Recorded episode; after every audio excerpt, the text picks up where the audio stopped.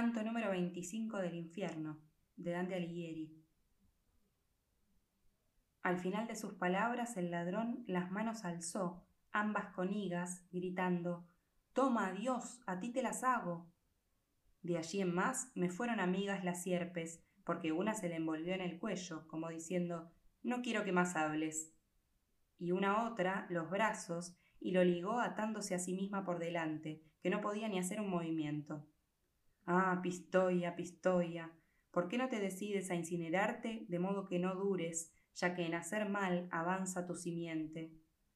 En todos los círculos del infierno oscuros no vi espíritu en Dios tan soberbio, ni el que cayó en Tebas frente a los muros. Y se escapó, ya sin decir más verbo, y vi un centauro llegar lleno de rabia, clamando ¿Dónde? ¿Dónde está el acervo? Maremma no creyó que yo tenga tantas serpientes como él tenía por la grupa, hasta donde comienzan nuestras formas. Sobre la espalda, detrás de la nuca, con alas abiertas, portaba dragón fiero, y éste quema a aquel con quien se topa. Mi maestro me dijo, este es Caco, que bajo la piedra del monte Aventino de sangre hizo muchas veces lago. No va con hermanos por un camino, por el hurto que fraudulentamente hizo del gran rebaño que tuvo muy cercano, hasta cesar con sus acciones, infeliz, bajo la masa de Hércules, que quizá le dio ciento y no llegó a sentir diez. Mientras que así hablaba, el otro iba, y tres espíritus a nuestros pies llegaron, en los que yo no reparé, ni el duca, hasta que gritaron ¿Quiénes sois? Por lo que nuestra parla terminó, y dirigimos nuestra mirada a ellos, no los conocía, pero sucedió como suele ocurrir en algún caso, que al uno llamar a otro fue preciso, diciendo Chanfa, ¿dónde te has quedado? Por lo que, para que el duca fuese atento, me puse sobre el mentón y la nariz el dedo. Si tú, lector, fueras ahora de creer lento en lo que diré, no será una maravilla, porque lo que vi apenas yo lo creo. Hacia ellos tenía levantadas las cejas y una serpiente con seis pies se lanza sobre uno, y a todo él se aferra. Con los pies del medio le apretó la panza, y con los anteriores le apresó los brazos, enseguida le mordió una y otra mejilla. Con los posteriores le separó los muslos, entre ambos dos, le metió la cola y de atrás, por los riñones, lo retuvo.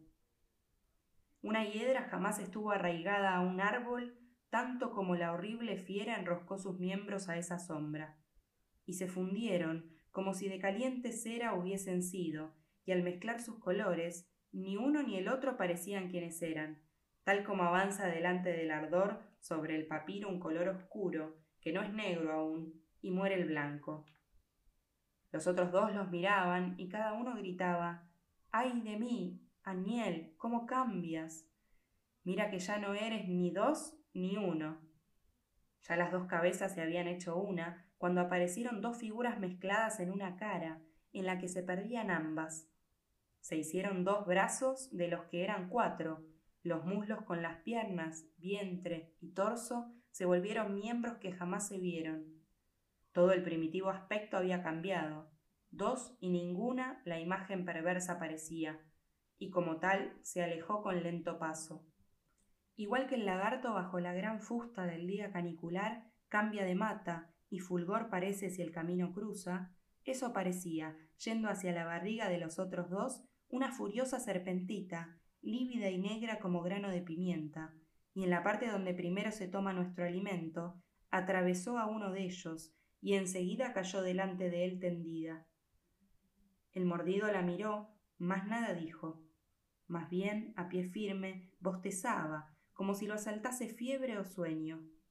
Él a la sierpe y ella a él se miraban, uno por la herida, la otra por la boca, humeaban fuerte y el humo se juntaba. Calle Lucano, ahora, donde toca el punto del mísero Sabelo y de Nasidio, y atienda a oír lo que aquí apunta. Calle acerca de Cadmo y de Aretusa, Ovidio, que si a uno en serpiente y a otra en fuente convierte poetizando, no lo envidio porque dos naturalezas nunca, frente a frente, transmutó, tal que ambas dos las formas para cambiar su materia hiciesen prontas. Juntos se respondieron de tal norma que la serpiente la cola abría en horca y el herido las plantas apretaba juntas. Los muslos consigo mismos y las piernas se unieron tanto que muy pronto la juntura no daba signo alguno de que se notara. Tomaba la cola hendida la figura que se perdía ya, y su piel se hacía blanda, mientras la otra se volvía dura.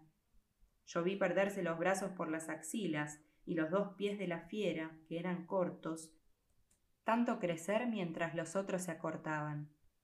Luego los pies de atrás, torcidos juntos, se hicieron el miembro que el hombre cela, y el del miserable quedó en dos pies.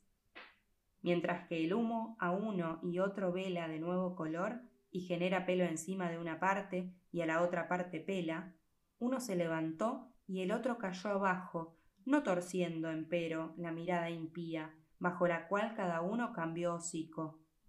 El que estaba parado lo trajo hacia las sienes, y de la materia que allí estuvo salieron orejas en las mejillas lisas. Lo que no fue detrás y se retuvo de aquel sobrante fue nariz en la cara y los labios engrosó cuanto convino. El que yace, el morro adelante saca, y las orejas contrae en la cabeza, como retrae el caracol la corlamenta. Y la lengua, que tenía unida y presta, antes de hablar se parte, y la cola dividida del otro se funde, y el humo cesa. El ánima en fiera transformada, silbando escapa por aquel valle, y el otro detrás, hablando esputa. Luego le volvió las espaldas nuevas y dijo al otro Yo quiero que Buoso corra como yo lo hice, a gatas, por la senda. Así pude ver yo la séptima estiva mudar y transmutar, y aquí me excuso en la novedad si la pluma borronea. Y si pudo suceder que mis ojos confusos fueran un poco y el ánimo turbado, no pudieron aquellos escaparse todos que no lo viese bien a Pucho Yancato. Fue el único de los tres colegas que llegaron juntos que no había cambiado. El otro era aquel que tú, Gavile, lloras.